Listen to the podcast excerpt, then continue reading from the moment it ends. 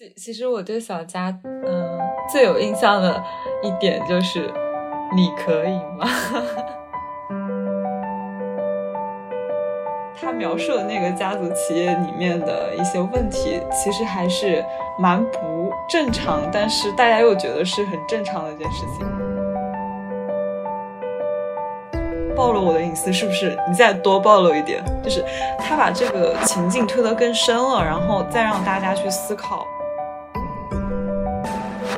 就是他确实是火了，但是他同时也失去了神秘感。其实躺跟卷你怎么选这个命题，我觉得他真的是给了一个很好的回答。就这个，是啊，就好像你不相信你自己认识了自己，你要借助一些外面的测试来证明自己有某些特质。社交速食化的一种，真的真的，你觉得是因为我们失去了耐心，所以我们会去看短视频，还是看短视频导致我们失去了耐心？我想想，你这个问题，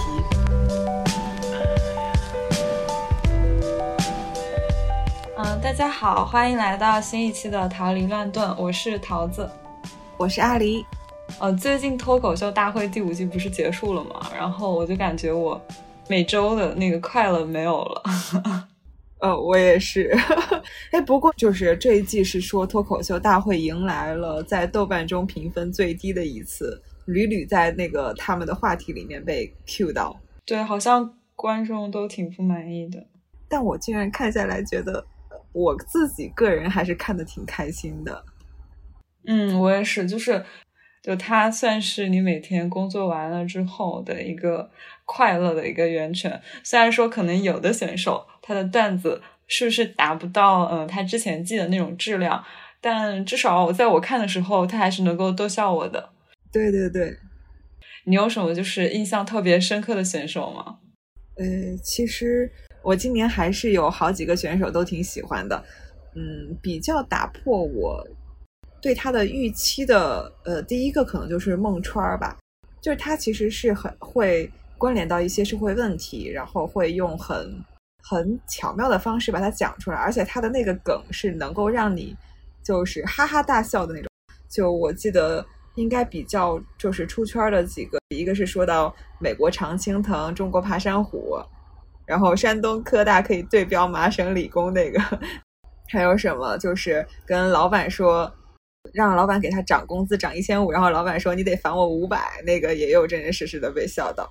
是的，我我对孟川就是印象也挺深刻的，因为他聊的一些内容，就是让让人感觉他其实是想借脱口秀这个媒介去表达一些社会问题嘛。然后那些社会问题，反正反正只要就我而言，还是有一些感同身受的。就比如说你刚才说的那个对标的那个。大学的一个问题，其实 其实它反过来就是有有一点点，嗯，就是呼应到那个，就是大家都有一一点崇洋的那种感觉嘛，就感觉啊、好像是不是哎，美国的大学就很好啊？但是但是他这样这样一对比，就会让 让人觉得，嗯，其实也没有必要。但是他就以以这种方式又触及到了那个点，但他其实也没有讲的特别透。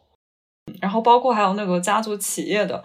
其实你从那个他的播客里面的内容，其实能够想到他是想再讲深一点的，但是又囿于脱口秀这个形式吧，就是他你你必须要好笑，然后可能观众笑了就过去了，但是你在深刻思考他描述的那个家族企业里面的一些问题，其实还是就是蛮不正常，但是大家又觉得是很正常的一件事情。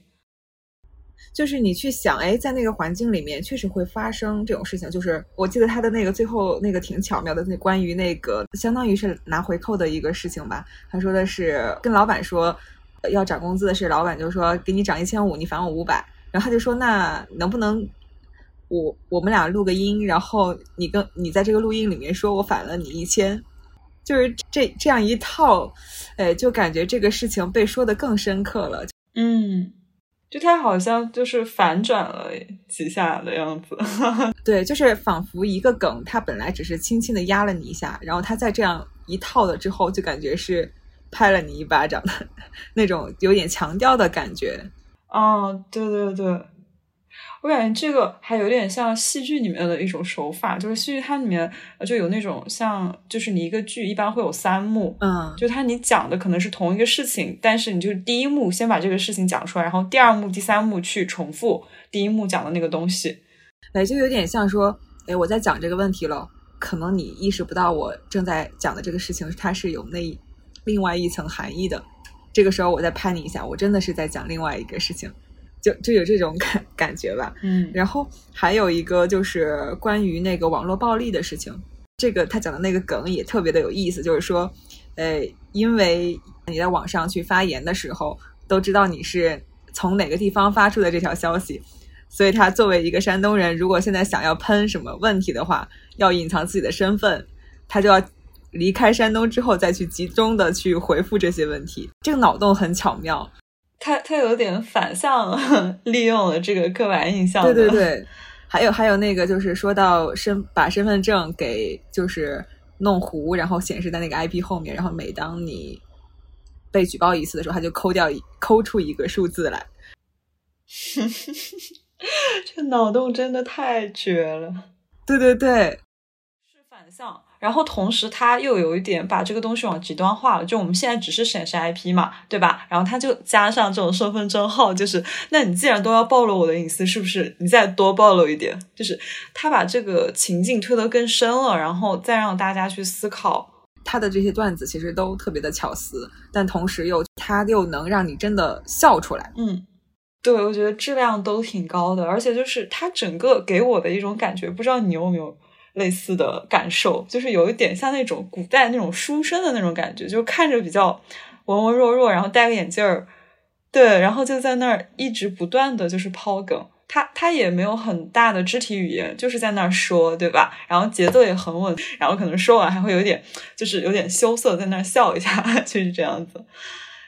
但我就是觉得比较可惜的是，他最后半决赛吧，应该是半决赛那一场，就是呃讲的那个 那五分钟，倒不是就是符合我的预期吧。这个还觉得挺可惜的，就因为一开始他讲的那几篇，我都觉得哇，他超出了我对他以往的一个印象。我也是。第二个特别有印象深刻就是小佳，之前应该也没有拿到过特别好的名次。然后今年他是有好几个梗都让我印象特别深刻，会有呃这个身体上面的这个问题吧，算是他的一个特征特质，就是就像徐志胜的外貌的特质一样，他把他的这个身体上的问题变成了他的一种特质，他可以利用这个特质去说更多的问题，而听众不会觉得自己被冒犯，大家也不会觉得他。真的是一个坏人，他其实反而给大家传递的是一种他很阳光、很天真，就是很纯真的一种感觉。他没有直接的告诉你说你要把我当正常人看待，我不是我虽然有这些问题，但是有这些特质，但是我也像一个普通人一样在正常的生活着。其实是在讲大家对弱势群体的一个刻板印象吧。作为弱势群体，大家就觉得他一定会有哪里很不正常、很不方便。然后，这样的弱势群群体一定要在社会的面前表现的非常的阳光，非常的积极，甚至是异于常人的积极。其其实我对小佳，嗯，最有印象的一点就是你可以吗？啊，对对对对对，你可以吗？那个表情我都还记得。对对对，就是，嗯，他整个表现就是。我跟你们是一样的，他聊的所有东西都是基于这个前提去表述的，然后他会以冒犯自己的一种形式吧，让大家来接受他其实跟我们是一样的，甚至都可以开很多就是地狱笑话，这个话只有他能讲，对，嗯，然后我们也是可以笑出来。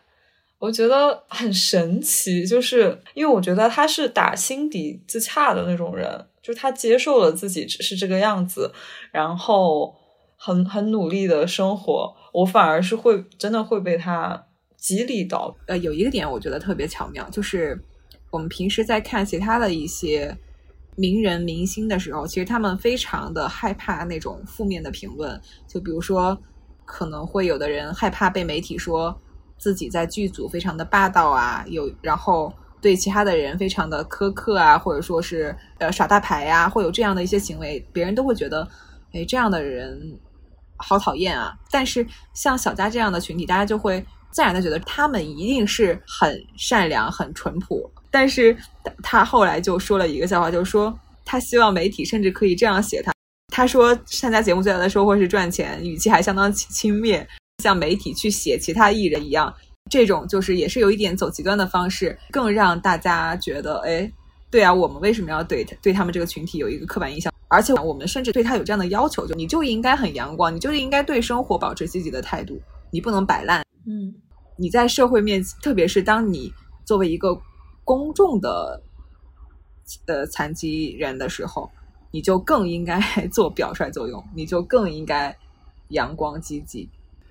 其实我觉得他也是在说，你们社会不要给我们这样的压力，就是我们也想轻松啊，我们也想很呃普普通通的过一生，你们不要强加给我们这些压力。嗯，就我觉得这也是一个很积极的事情，就是不仅仅是对他们这个群体来说，对于普通的人来说也是一样。我可以就是用自己舒服的方式去过一生。嗯，对对对，所以真的是反过来被他就是鼓励到了。他有对抗那种就是平时的一些媒体宣发的那种一贯的一些口吻，就像你说的，就是说，嗯，可能可能拍一些那种宣传片的那个基调就是啊，什么拿着咖啡一起来就要就要微笑。你看到的所有的宣传片好像都是这个调性，对，但实际上这不是真实的生活，对，不是真实的，对。我记得他当时说有一句话，有点点名主旨的感觉吧。他说他理解媒体报道都要上价值，所以很多的问题在媒体心里已经有了标准答案，所以媒体会问他说：“你你说你上节目最大的时候会赚到钱，要不你重新说？没有说到我们想放出来的答案。”对对，你有特别印象深刻的选手吗？你说这两个我印象挺深的，然后除开这个之外的话。就像庞博也印象比较深刻，因为他是从那个第一季就开始参加嘛。因为我觉得脱口秀这个活儿，它因为它是取决于你的人生阅历的。对，就如果你没有足够的一些故事可以去讲的话，你要去持续五年去一直输出，嗯，我真的还挺佩服的。尤其是他，就是他们今年都是因为有疫情嘛。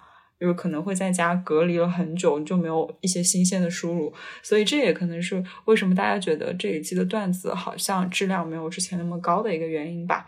但是像庞博的话，我感觉他比较出圈的就是讲机场的吧，就是嗯，一把 U 型锁就能锁住的机场，对对对。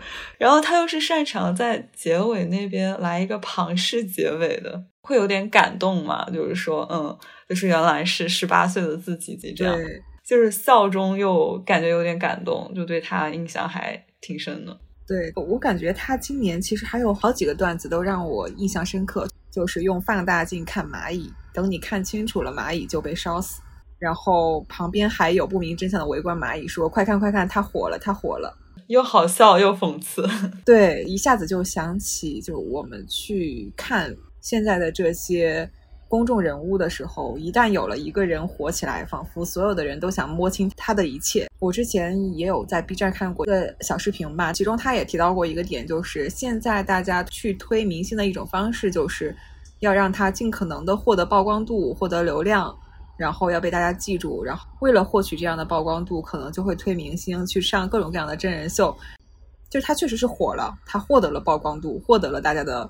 了解和喜欢，然后赚足了眼球，但是他同时也失去了神秘感。跟观众保持距离的时候，他本身能够传递出的那种魅力吧，就是神秘感所带来的魅力吧。呃，除了庞博，我们也应该聊一聊。虽然说是评分最低，对虽然说是评分最低的这一季，但这一季的大王呼兰也得 聊一聊。其实真的，其实呼兰，我真的很喜欢他的文本。嗯，对，你能够感受到，这不是普通的人可以写出来的。而且他们也提到，就是很多人都喜欢找他改改段子嘛，就是他也会帮很多人改段子。我觉得这样特别好，就是他们就是像一个大集体。就像说他们是一起赶脱口秀大集的人嘛，然后大家都是不希望这个大集被赶被赶没了。我还挺喜欢他这个比喻的，嗯，他那一篇确实是让人觉得很大胆。对，就是这一季你会发现他好像对不管是效果这个公司还是脱口秀这个神赛制，他是有很大的怨气的，就是就是他会在脱口秀里面不断的去吐槽。有一个点我。记得特别深刻，我想你肯定也记得，就是他说工作嘛，躺有躺的价格，卷有卷的价格，看公司怎么选。一个人吃半斤排骨和一斤排骨，那个状态能一样吗？其实躺跟卷你怎么选这个命题，我觉得他真的是给了一个很好的回答。就这个问题不应该问打工人，应该问公司。他今年真的讲了好多工作相关的，所以我还挺。感同身受的，哎，那个白天凿壁，晚上偷光是他讲的吗？是的，白天不工作，晚上加班给老板看。对，就那个很搞笑啊，就是就是身边真的有这样的人，对，太贴切了。就是不得不说，他们关注到的生活中的一些现象，然后去把它描述出来，用的那种方法真的太精准了。你听到就非常感同身受，仿佛有画面一样。对他和庞博都是以前是。写代码出身的嘛？就是程序员出身的，也可能是因为我们俩 也是这个行业出身的，所以听起来会更加的亲切，就有加分。对，对，你看我们大家都没有提到毛豆，对，因为我们没有做过老兵，但是他他确实也挺挺挺好笑的，对，嗯，我跟你应该都差不多，就喜欢这种文本。上面有一些深度，就是可能你听完了还会再有点思考的这种。那说到这个，就不得不说袅袅了。对，袅袅放到最后说 啊，还有谁？童二男。其实去年就对他印象深刻，就是记住了他这个人。我对他今年比较有印象的一个点是关于那个十六型人格。不知道什么时候大家就开始用 MBTI 来。就是给自己打标签了，就仿佛我把四个字母说出来，哎，你就应该大致知道我是一个什么样的人，然后我们两个合不合得来。以前大家还会说，哎，星座呀，然后生肖啊，什么都是迷信啊，但是这个东西反而大家现在都非常的推崇。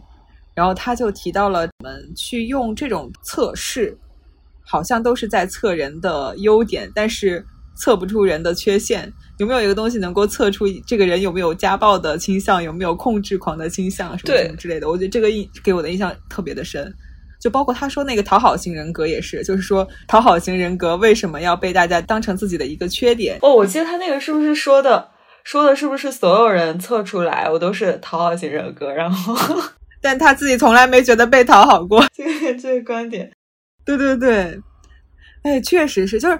大家给自己打的这种标签，只会打优势的标签，不会给自己打那种什么啊，我是家暴狂，你测出来自己是家暴狂，然后分享到朋友圈。然后我觉得确实是挺讽刺的，就是大家更希望通通过各种各样的测试去了解自己。是啊，就好像你不相信你自己认识了自己，你要借助一些外面的测试来证明自己有某些特质。嗯，然后同时你通过这些标签去迅速的去筛选你适合和谁做朋友，就是有一点社交速食化的一种，就很很奇怪啊。是是什么东西都要把它量化？嗯，对，哎，但是你说的素食那个词，我觉得很贴切，就是我们希望什么东西都是能够快速获取的。对我，我想了解你这个人，我通过这个是能快速获取的，所以这个方式也变得越来越普遍了。好像的，我们对于真正花时间去了解一个人失去了耐心，真的是说了耐，也有可能是我们真的没有这个时间。哎，这样说起来，这个还挺能揭示一些问题。就是我们真的去拿这个讽刺去思考之后，就会想更多的问题，就是为什么会这样呢？嗯，它背后的一个原因。嗯，就包括今年，呃，不只是童梦男，他们都会提到那个短视频的问题。对，嗯，就是你在短视频里面可以快速的学到很多的知识，看到很多的电视的电影的解说，就是仿佛你通过三分钟就可以学到无数的技能。我看了，就是我学到了这个知识，真的还蛮引人思考的。大家都可能失去了耐心。真的，真的，你觉得是因为我们失去了耐心，所以我们会去看短视频，还是看短视频导致我们失去了耐心？嗯，我想想，你这个问题，呃，如果是我个人感受啊，这是没有任何的依据的。嗯，我觉得是因为看短视频让我们越来越没有耐心。嗯，因为短视频它所获得的那个刺激是很快的，就是你能够很快的得到一些满足和兴奋。然后这种东西一旦你尝到过之后，你就会想，就你就会上瘾，就跟游戏一样。嗯，所以一旦上瘾之后，你就会更想要通过这种方式，而这种方式又是非常快速能得到的。就现在的短视频，真的是很各个 A P A P P 上面都有。嗯，那当这个东西成为一种风气之后，那人就更不愿意去花时间、花精力去做一件事情了。是的。我会觉得他是这个帮凶，但是没有时间也确实是我们现在的一个问题，嗯，就是普遍比较普遍的一个问题，嗯，你你感觉呢？我感觉是啊，就像我现在看剧啊，很少用一倍速看了。那我采访一下，就是你想要倍速看剧的原因，是因为它有太多无聊的铺垫的过度的剧情，然后你往往只想看一些关键的转折点吗？嗯，可以是这么理解。然后，因为你习惯了倍速了之后，你再放回原速，你会觉得所有的剧都好慢。因为我现在看国产剧看的特别少，嗯，然后看漫呃动漫的话，动漫本身它的节奏还都挺快，大部分节奏都还挺快的，而且又是要看字幕的嘛，嗯，所以就没法用倍速去看。对我也不会，就是看非中文的东西，我也都不会倍速啊。所以这是为什么呢？是因为国产剧的这个质量太差，然后它的节奏过于缓慢，注水吧，就是注水是吗？就会觉得注水的含量太高。对，就这个问题，我想问，你看脱舞的时候，你没有快进过吗？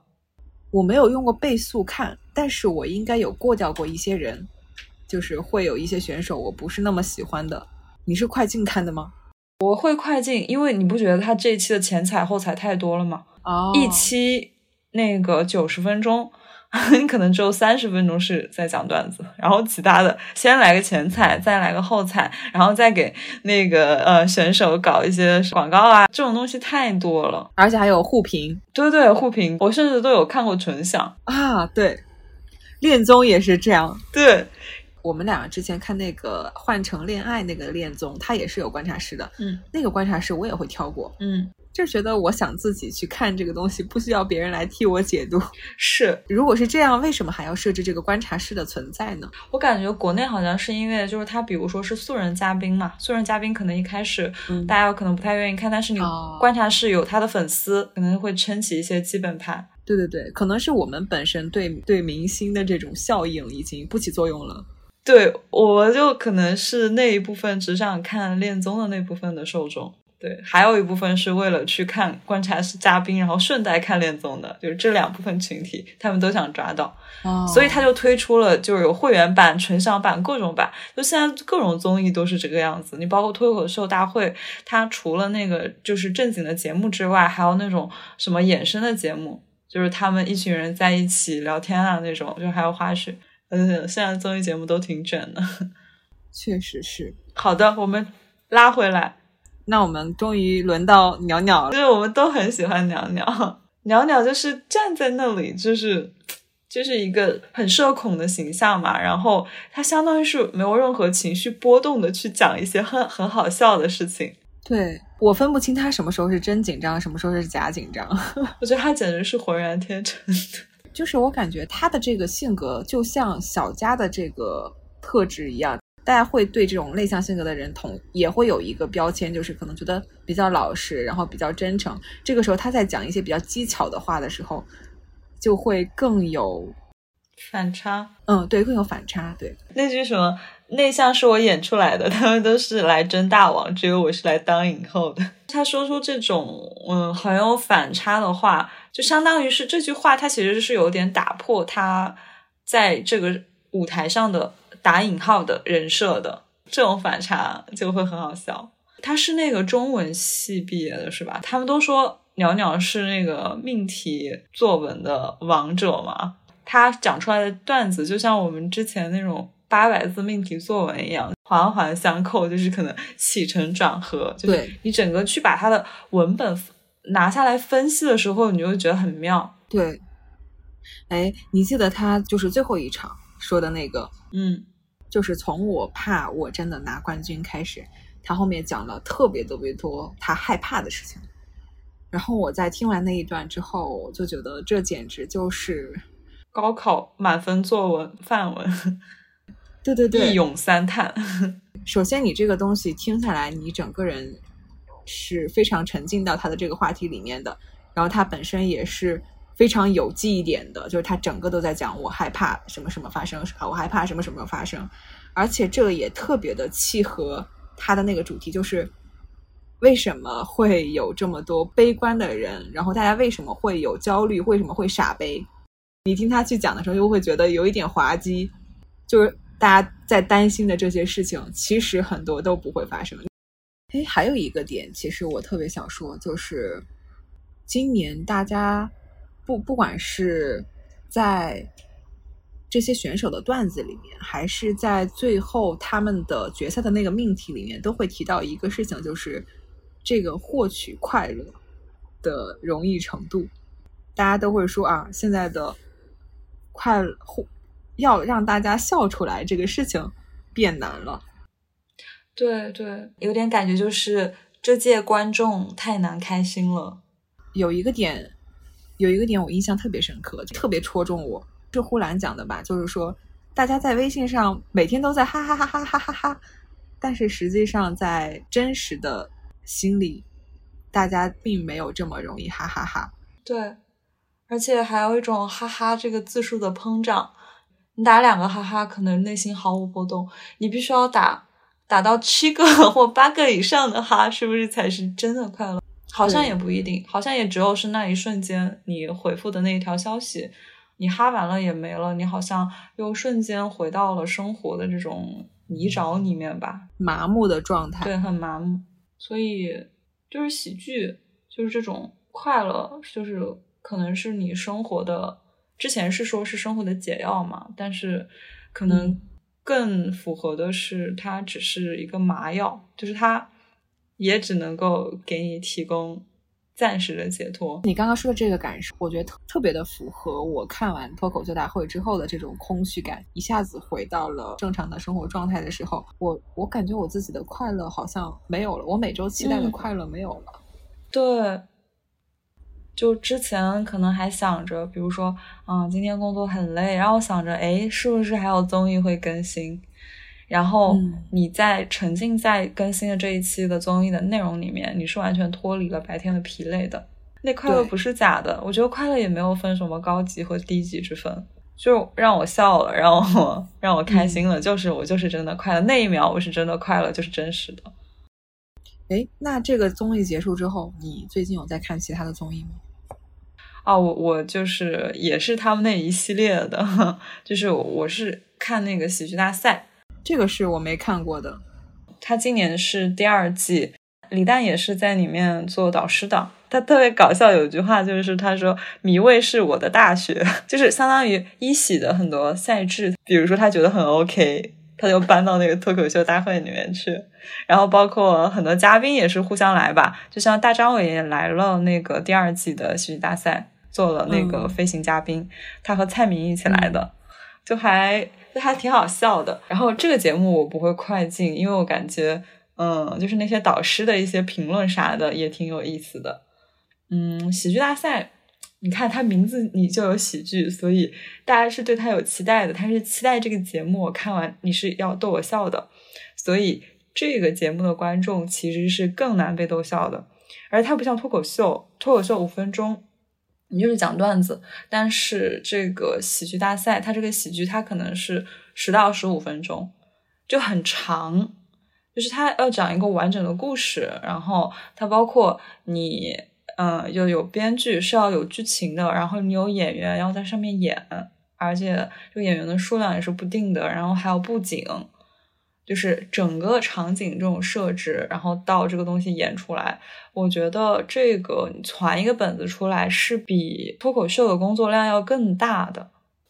然后就是看到现在的话，我其实是更喜欢第一季的。第一季有很多非常出圈，虽然你没看，但是我在这里就是很强烈安利你可以去看第一季。就是它出了非常多的很出圈的一些组合，我可以简单介绍一下它讲的是什么。就是它相当于是你先自由组队，然后你以组合的方式去参加这个。比赛，然后大家投票决定你能不能留下来。如果能留下来的话，然后第一季它是分了三个战队还是四个战队吧？然后每个导师带一个战队，这个战队里的人可以互相一起帮忙啊什么的。但是每一个本子是有一个主演的。每一期都是有主题赛啊，然后有合作赛啊，还有嘉宾参与的这种赛啊，有很多个这种 sketch 可以看。一喜的话，我很喜欢的就是有好事成双，好事成双他们是一个男女组合，然后他们演的是那种生活流的一些作品，嗯，就是他们可能从相遇啊，就是情侣的相爱啊，吵架呀，分手啊，就是结婚，就是他们可能都演了一遍。但是是以那种喜剧的方式嘛，比如说有一个叫《爱人错过》的本子，他是抓了很小的一个点，就是一对男女朋友，男方不肯认错。其实他是想认错，他想留住女生，但是他又不想真的认错，就是在那边会翻很多番。比如说他先说“我错了”。接下来那一句就是教练，我想打篮球。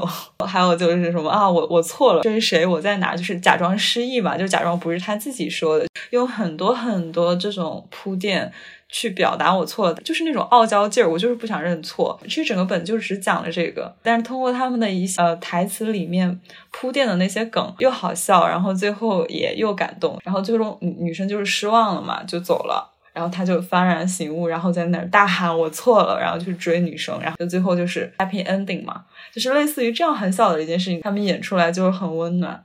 然后他们俩是真的非常的配，就是在荧幕上哇！我为什么要在喜剧节目里面磕 CP？而且这一对 CP 我真磕的太真情实感了。但他们实际上是一对吗？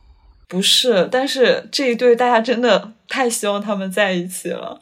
因为他们在后面那些花絮里面，就整个人的状态太配了，就没有这么配的人。我天，你知道，就是他们最终结束了之后，有给互相给对方写信嘛？然后那个信真的特别感动。就是彼此念信的那个环节，你看完就是真的会死心塌地的磕他们。女生叫史册，男生叫王浩嘛。然后史册就是对王浩说：“王浩，你是我的那个幸运星，我允许你可以暂时的遗忘我，但是你需要就是拥有随时能够想起我的能力，是我最好的搭档。”我，就是哭着念出那些话。那他们为什么会不是一对呢？他们在采访里面有说过这样一句话，就是人类之间有非常多的高级情感。这情感不一定是爱情，对大家都说人类高级情感。他们之前完全不认识，他们就是为了参加这个节目，然后认识搭到一起的，然后一起去磨本子。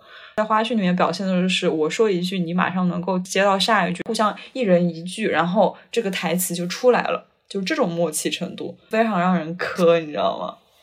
我特别的感兴趣，在你说了，就是那个男生想要挽回那个女生，但是。总是要想各种各样的方式来掩饰自己，就想要把那个面子撑起来。对，对我觉得这个是真实存在的，但我我现在是无法共情。他其实表现的很可爱，就是他其实这个本子的妙处就在于他没有解释为什么他们有这个矛盾，然后为什么男生不愿意认错。但是你看完这个本子你就接受了，然后他们评委的感受就是他们抓的特别准，就是这个点。然后他们还有一个很有特点，就是他们会 call back 他们之前的作品，就是他在一个作品里面可能编排了很多细节，然后在后面的一个作品里面又可以跟这个呼应起来，整个就打造了一个耗时宇宙。然后你仿佛看完了这个节目，你真的跟着这对情侣走完了他们的一生，这让我更感兴趣了。可以快去看，就是你知道，无论何时都有人在刷那个《耗时成双》的六部曲。然后这是一对，还有一对就是他他们叫逐梦亚军组合，但最后是拿了冠军。这是两个男生的组合，叫蒋龙和张弛。然后他们走的那个路线是好笑但有深度。他们主要是有四个作品，讲的全是热爱和梦想。呃，他们第一个作品是叫《这个杀手不太冷》，一个一个人是一个唱歌唱的非常不好的民谣歌手，然后一个人是对音乐很热爱的杀手。那个杀手要绑架这个歌手嘛，然后那个歌手就是每次一弹琴，那个杀手就会唱歌或者说跳舞，就是这像他们铺垫的一个梗嘛。嗯，这样玩了很多番，最后发现哦，我对音乐是真热爱啊！就有句话好像是说：“大哥，你爱音乐？”这种这种台词，这个我虽然没有看过，但是我竟然都听说过，很出圈。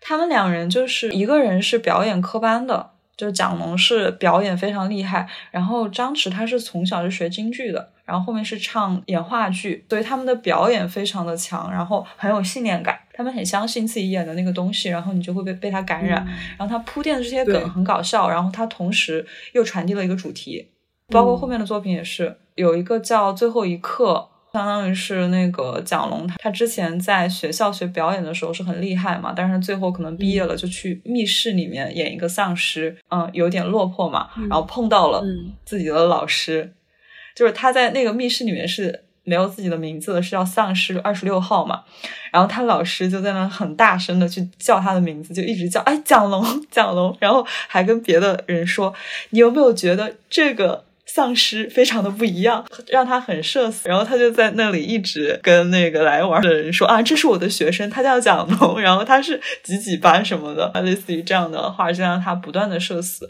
就是很好笑。但是最后结尾你又会觉得是有点心酸的，就是他即使是演一个丧尸，他也没有就丢掉以前对呃表演的那个热爱嘛。没有小角色，他们针对每一个角色都是非常认真的去完成。然后包括后面还有一个台下十年功，就是讲的是张弛的一个主题，就是讲的是他穿越回十年前，就是他希望穿越回去，让那个小我去学脱口秀。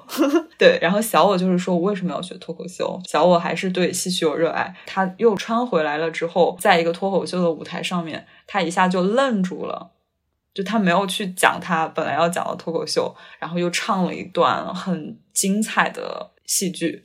大我和小我的一些梗很好笑，但是最后他又收到一个很感人，就是笑完又会深思的内容上面。一喜还有一些比较有意思的就是那种无厘头的，就一喜它比二喜的精彩之处就是它的喜剧形式有很多种，既有那种生活细节流的，然后也有这种有深度的，还有那种。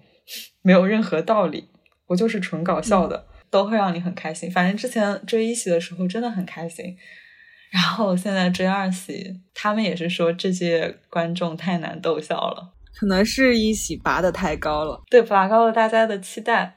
其实二喜我还是很喜欢，有一对组合叫胖达人，他是既参加了一喜，也参加了二喜，是一对慢才组合。慢才嘛，就是肉食动物那种，但我觉得胖达人的慢才真的很强。你也可以去看一下他们那个二喜的那个进化论，真的超级超级好笑。他讲的是两只猩猩在一个呃动物园里面突然会说话了，就是进化论嘛。然后就是想逃离那个动物园的一个故事。他在里面穿了一个用功读书，怎么会从我嘴巴说出就是那个 周杰伦的歌词嘛？然后那个梗就是真的很搞笑。算了，我不剧透了。听你讲之后，我特别的想去看。就是他越是用这种比较戏谑或者说不合常规的一些设计，越能够去讲一些不是被大众所接受的一些价值观。对。然后你又讲到说他们信念感特别强，虽然它不合常规，虽然你觉得可能这根本就不不是正常生活中会发生的事情，但是只要他们信念感足够强，就能够把你拉进那个世界里，然后去。传达给你一些东西。对，因为他们是演出来，而不是直接讲给你听。你你通过一些故事的载体，其实是更好去输出一些你想表达的东西的。所以我觉得这也是他们的魅力所在吧。然后我觉得二喜的问题就是，我觉得有一些组合它有模仿一喜的一些痕迹吧，比如说有一些技巧，他们就会不断的使用。嗯，比如说你最后一定要来一个反转，然后给他上一个正能量的大底，或者说你这个作品就是他们是把那种叫做 game 点，就是那种能一击即中的东西。然后你比如说，你几分钟的时候要有一个 game 点，或者说啊，你这个人物的一个成长路径是是什么样子的，它的高光时刻要放在哪里，就类似于这这种，他们就感觉非常的比较城市化的东西。对，很你我我甚至我都能预判到，可能这个人物下面要这样说了，就反而就觉得没有第一季的那么那么惊喜了。然后这一季的问题。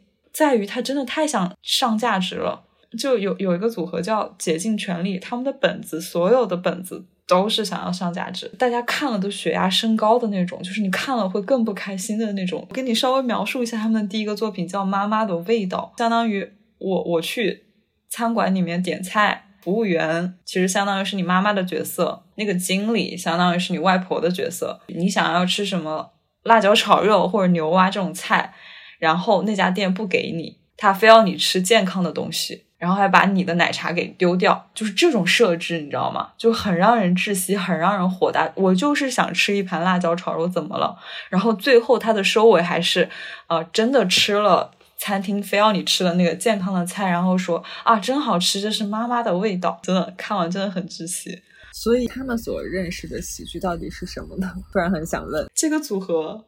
就我不太理解，就是相当于会特意的去放大一些冲突，他想讲一些问题，但是他最后收的那个价值观又很奇怪。但是因为现在也没有太多快乐的事情可以做，所以我还是在等他的更新。但是这周他也没有更新。那我再给你推荐一个老综艺，其实是我在脱口秀结束之后也是没有快乐的事情了。呃，我不知道你知不知道王王鹤棣。就王鹤棣这个演员，嗯，之前有看到过，就是在 B 站上他的一些搞笑的剪辑吧，其中就有一个他吃西瓜的，他相当于是在参加一个节目，然后这个节目呢要求他快速的吃西瓜，我好像看到过那个视频，对，给他吃西瓜的那个人就 上下上下左右左右这样洗脸一样。对对对，那个搞笑视频让我真的是开怀大笑，所以我就想去看看，哎，那个综艺究竟是哪个综艺？叫做《五十公里桃花坞》，然后是第二季。其实第一季我之前有看过一点儿，就是可能没有完整的看完吧。大概就是可能把一群人，这个人数还挺多的，应该有十多个人吧，然后放到一个小镇或者小村里边，然后他们要去一起生活。也是，我一开始会以为有点偏向往的生活那种慢综艺啊，但是后来发现这个综艺它呃比较特别的一点就是它有一点观察性质，观察各种各样不同性格的人，他在一个群体里面，他怎么样去适应这个群体，然后怎么样在这个群体里面找到自己的位置，就他会有这样的一种探索观察性质，我我觉得还蛮有意思的，然后我就去看了。看了之后，我觉得，呃，虽然可能没有精彩到让你觉得看完一集我马上想去看下一集，但是你会觉得你是愿意这样一集一集的观察下去的。让我印象比较深刻的一个就是王传君，就我们应该都看过他的作品《爱情公寓》，我不是药神，先有看过一些他的采访，当时对他的感受就是他应该是一个比较直接，然后比较真性情的那种人。去看这个综艺啊。呃，果然 跟以前的这个印象是比较一致的。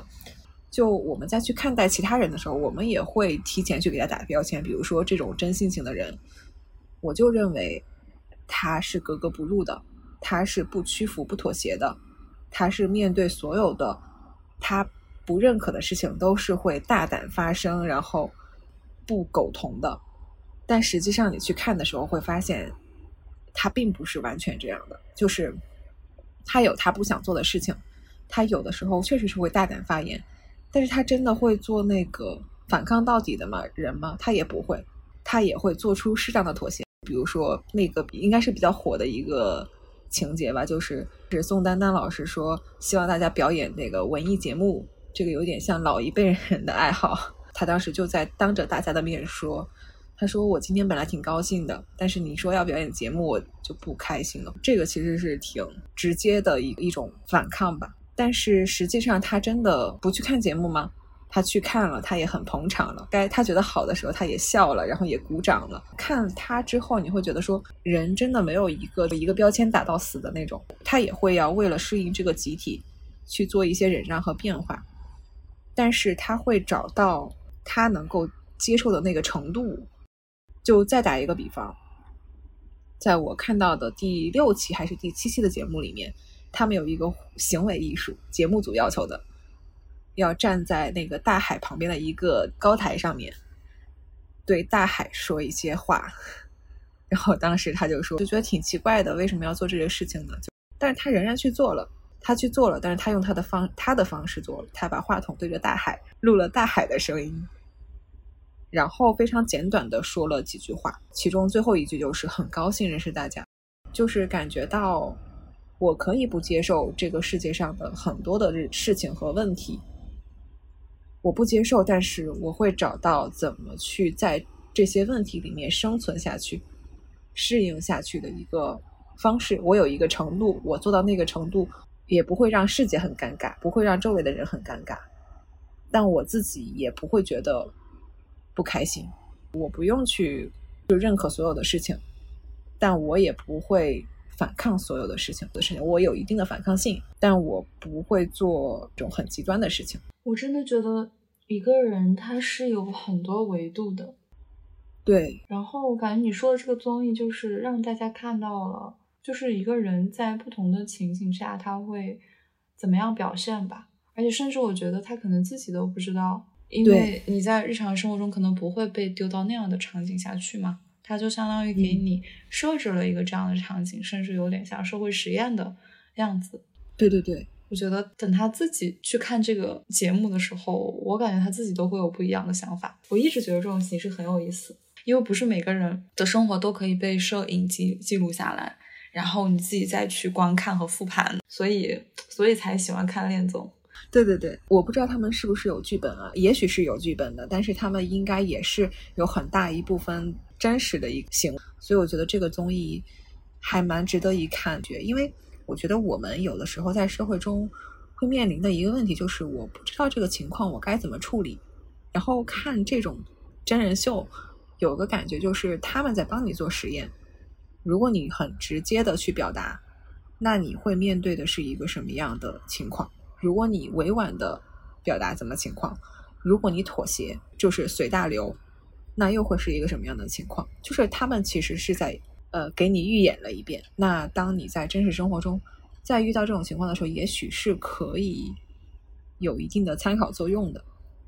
呃，里面比较有争议的应该就是孟子义了。我觉得这个事情也挺有意思的。孟子义和王鹤棣其实他们在性格上，在我看来是会有一些共性的。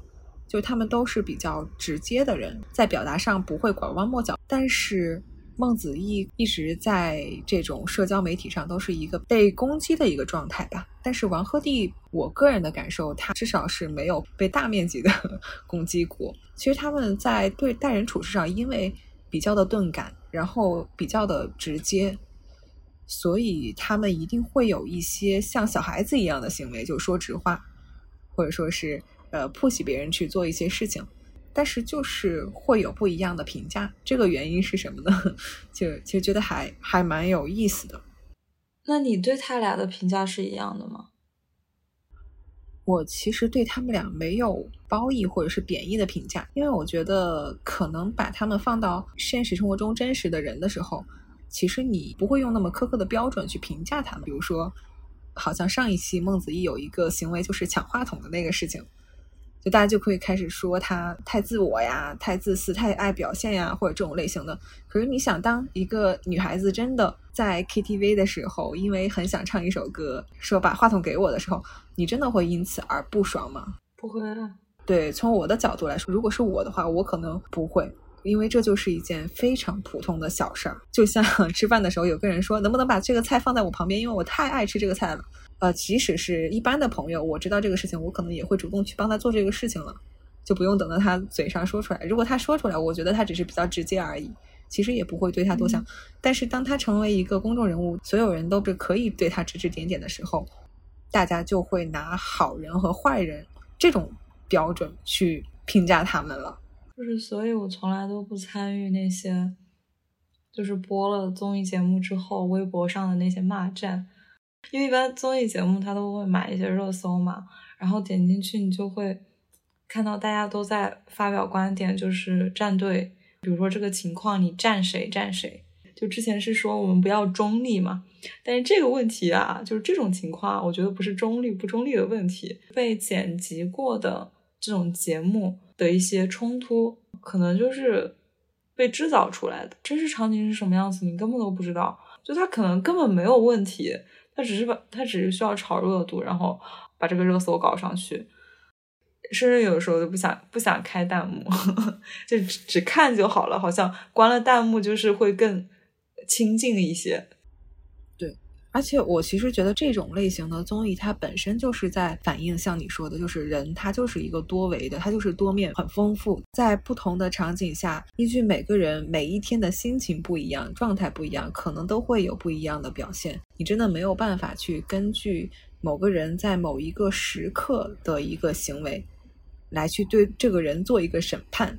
对于像孟子义、王鹤棣这种性格非常鲜明，也是特别容易让人们直接给他下定义的，就是由他的行为直接给他打上他就是什么样什么样的人的这种标签。这反而是跟那个综艺它本身传达的东西是相违背的。他本身想让你看到的其实是这个人他的多面性，他独处的时候是什么样子的，他在集体的时中是什么样子。当他成为屋长这种有权利的人的时候，他是什么样子？他被推到台前面当主持人的时候，他是什么样子？然后他在不被大家看到的时候，就比如说刚进入一个集体，因为大家可能不是很关注他的时候，他是什么样子？除了这些可以观察的点之外，这个综艺本身也有 一些笑点。王鹤棣他还做了不止吃西瓜这个事情。就是他还做了很多其他很搞笑的事情，能够让你笑到喘不过气来的。好的，我 mark 一下，真的就是在现实生活中，尤其是在这样的一个时代吧，对，就是需要一些麻醉自己，或者说转移自己注意力，让自己开心一点的事情。所以就是像看综艺，就是是我俩可能都会选择的一种方式。哎，其实我我有的时候觉得，越是在这种情况下去看一些观察类的节目，越是我们寻求一些解决方案的一个思路吧。因为我感觉我们在生活中很多情绪都是自己在跟自己打架，往往迫于生活和工作的压力，这种宣泄是不能够对其他人发出的。就单身的人是不能对老板和朋友随便发泄情绪的。那有家庭的人最好也不要对家人随便的发泄情绪。这个时候，我们这个情绪该怎么样让它得到宣泄，或者说得到一个很好的转化化解呢？我觉得看，不管是我们之前爱看的恋综，还是快乐再出发，然后还是这一次聊到的脱口秀、喜剧大赛，还是桃花坞。他们都从某种程度上给了我们一些可能的解决方案。综艺它可以让我们从一天的这种工作里面解脱出来，就沉浸到另外一个世界里面。除了看综艺之外，就是日常生活中还有一些什么其他的开心的事情。哎，话说我们俩这周不是还写了一些，就是每天最开心的事情和最不开心的事情。对呀，整体下来会觉得开心的点，比如说像我啊，可能是比如说当天工作很顺利，然后下班的时候回家，尤其是周五下班回家，那真的是非常开心，就感觉卸掉了一一身的一个重担。或者说你再去学一些新的技能，就最近在学那个长板嘛。然后你每次学一些新的动作的时候，你就感觉很开心。如果你吃到了很想吃的一个东西，也会很开心。好像都是一些小事，然后会觉得这些小事它只是你一天情绪里面的一个点。如果是有条曲线的话，那个点是波峰嘛。但是你这个曲线的一个平均值其实是比较稳定的，你会又回归到这个平均值上面。然后你遇到了不开心的事情，你有可能降到波谷，但是你最终还是会回到这个呃稳定的曲线。你不可能一直特别开心，当然你也不可能一直特别不开心。就好像人生就是这个样子吧。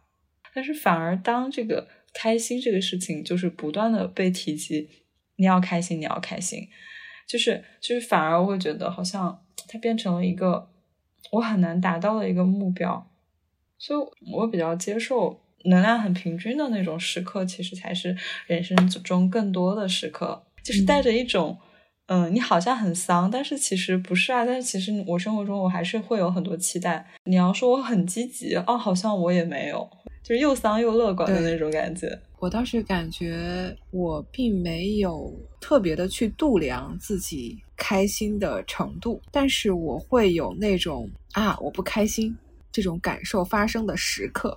当我意识到这个时刻的时候，实际上它不一定真的是有什么事情发生了，因为之前经常早上起来会锻炼嘛，然后就养成了早上会需要洗澡的这个这个习惯。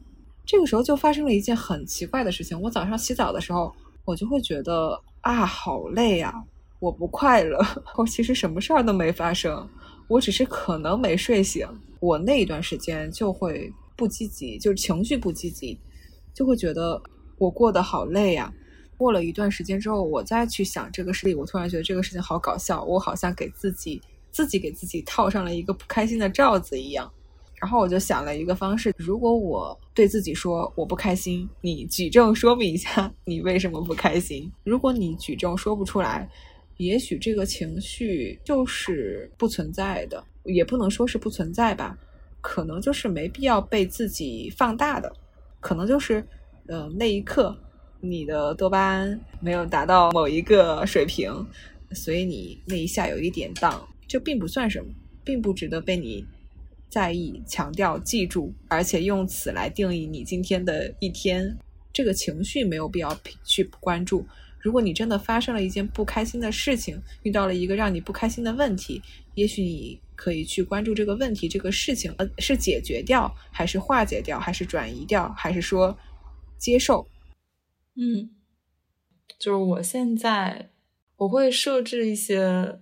就是跟工作无关的，比如说我周末可能有想听的 live house，有想去看的展，然后你那一周就会有所期待，它会支撑你度过这个重复的疲累的工作日，在周末就感觉有充电的感觉嘛，你会觉得好像周末才是你真正生活的开始。只要有了那么样的一些事情让你有所期待的话，好像好像当时那些不开心就还是可以被解决的。嗯，我跟你的方法好像有一点不太一样，可能是嗯呃，因为我上班时间上班的天数要更长一些，嗯，所以我希望我的每一天都是一样的在过，不会去定义说这一天我就只能工作，这一天我就必须休息。比如说我。工作的时间是几点到几点？那在休息日的那一天，我可能只是把这一段时间换成了别的计划而已，就不想把工作嗯当成一件很严肃、很需要特别对待的事情，也不把休息当成一件可以就是随意度过的时间。而且有一有一个问题就是，当我没有充足的休息时间的时候。我确实是没有办法拿比较短的休息时间作为我支撑我一周的曙光，所以我可能会把这个曙光分摊一下，分摊到每一天的哪一些时间段，然后在这些时间段里面，我是比较放松的。同时，我在做工作的时候，也不能让自己过于紧绷，因为这样也会有一点儿支撑不下去。我觉得也是在自救吧，就是在不同的工作节奏下。我要怎么样让自己的情绪保持一个比较好的状态？对我感觉，我和我周围的就是同事也都是在努力找到节奏吧。因为有段时间大家都非常抗拒上班这件事情。但是我觉得桃子说的有一个点我特别认可，就是不要把快乐这个事情当成一个指标，当成一个目标。我觉得经历就够了，就是去经历每一天就够了。不管你经历的是好的还是不好的事情，其实你把时间拉长来看，他们都终将会过去。嗯，就是不要沉溺在当下的不好的情绪里面，及时脱身，然后也不要对自己要一直保持很高能量或者说很开心的那个状态，嗯，不要对这个有压力。反正希望收听我们。播客的朋友们能够以一种比较从容、平和的一个状态去度过自己的人生。哦，对了，有一件很开心的事情，就是最近我们在豆瓣有发起一些安利向的话题，一个是动漫相关的，一个是播客相关的。实话，我觉得，诶，在那个里面去跟大家分享讨论，也是一件特别开心的事情。之前有提到过，就是。我们现在的生活总是被猜你喜欢这样的推荐算法所控制，我们看不到自己当前兴趣以外的东西。但是在那个地方去分享交流的时候，给我一种感觉，是我能看到我认知以外的东西了，打破了信息茧房。对对对，我特别怀念小的时候看杂志的时候，做小说类型的杂志，你可能是因为某一个写手，你关注他的某个连载的小说，你才会每个月都去买那本杂志。但是就是因为你买了那本杂志，你被迫要去看那本杂志里面其他的内容，这个时候你就会会认识更多的，发现更多的有趣的故事。所以我我我在那个话题里面去分享的时候，也是，哎，好像回到了那个时候。就也非常期待，就是呃，有对动漫和播客，就是有非常浓厚兴趣爱好的朋友们，到我们这个豆瓣的话题里面跟我们一起讨论。期待你能够在里面找到你感兴趣的东西，也也特别期待你能够分享你现在很感兴趣的东西给大家。然后这个我们也会放在我们的简介里面。希望那个收听。各个参与这些话题的讨论，也能够成为大家生活中就是开心的那一点吧。那我们这一期的节目就到这里结束啦，下一期再见。